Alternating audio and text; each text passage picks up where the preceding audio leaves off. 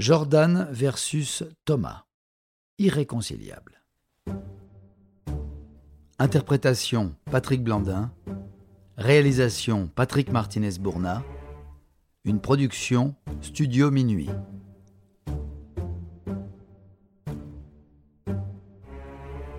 Dans les débats pour savoir qui de Michael Jordan ou de LeBron James est le meilleur joueur de l'histoire de la NBA, un des arguments récurrents est l'intensité et l'agressivité de la ligue à l'époque de Michael Jordan. Dans les années 80 et 90, les matchs étaient bien plus rugueux et le basket se jouait bien plus dans la raquette et surtout personne n'hésitait à exprimer son antipathie envers les adversaires. Si tout le monde connaît Michael Jordan et les Bulls de Chicago, il est pourtant indispensable de les replacer dans le contexte de la NBA de l'époque pour mesurer la rivalité qui les opposait aux Pistons de Détroit et d'Isia Thomas.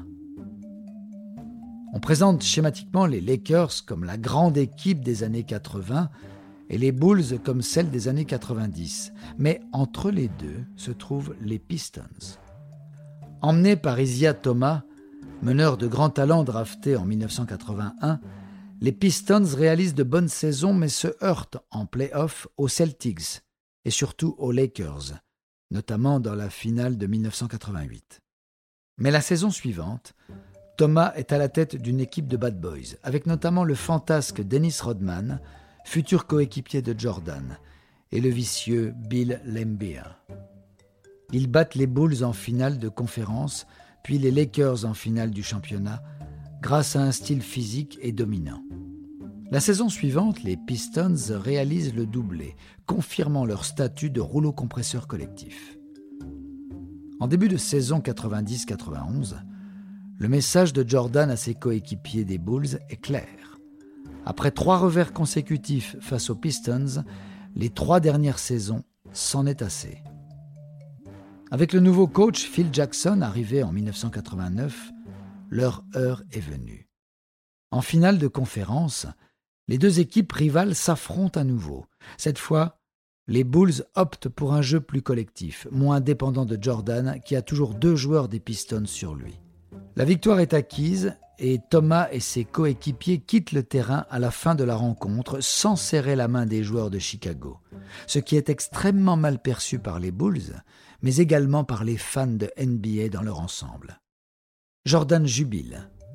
En finale du championnat, ils battent les Lakers et remportent leur premier titre NBA. Les deux saisons suivantes, les Bulls vont à nouveau gagner le titre national, tandis que les Pistons rentrent dans le rang, affaiblis notamment par un Thomas blessé et qui prendra sa retraite en 1994. Les Bulls vont ensuite connaître un coup d'arrêt, lié à la première retraite de Michael Jordan.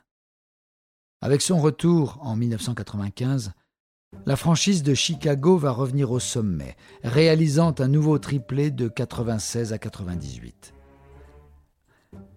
Bien que Jordan a sans conteste eu une meilleure carrière, Thomas a 36 victoires contre 29 dans leurs affrontements. Et il figure également au Hall of Fame. Quiconque a vu la série documentaire de Netflix The Last Dance retraçant la dernière saison de Jordan et son parcours aux Bulls se souvient du niveau de rancœur et de compétitivité dont fait preuve Michael Jordan, des années même après sa retraite. Concernant la rivalité entre Jordan et Thomas, il n'y a pas eu besoin d'attendre les affrontements en play-off pour que la tension monte. Dès les débuts de Michael Jordan dans la NBA, ces deux-là n'ont pas pu se sentir. Lors du match All-Star 85, Jordan est présent, bien que rookie, et Thomas, avec la complicité d'autres joueurs, va faire en sorte qu'il réalise peu d'actions dans le match, afin de le décrédibiliser. La tension et la guerre d'ego entre les deux va ainsi grimper jusqu'aux différents matchs de play-off, qui symbolisent bien la réalité de la NBA de l'époque, avec des stars parmi les plus doués de l'histoire de la NBA, qui veulent écraser leurs rivaux. Thomas comptait sur ses coéquipiers pour malmener physiquement Jordan, et cela a fonctionné un temps. L'expérience et le vice des Pistons prenant le pas sur le talent des Bulls. Néanmoins, au fil des saisons et de la progression de l'équipe, notamment grâce au sens tactique de Phil Jackson, Jordan et les siens sont parvenus à imposer leur basket, sans rentrer dans le jeu des Pistons d'un combat physique qui les aurait pris au piège.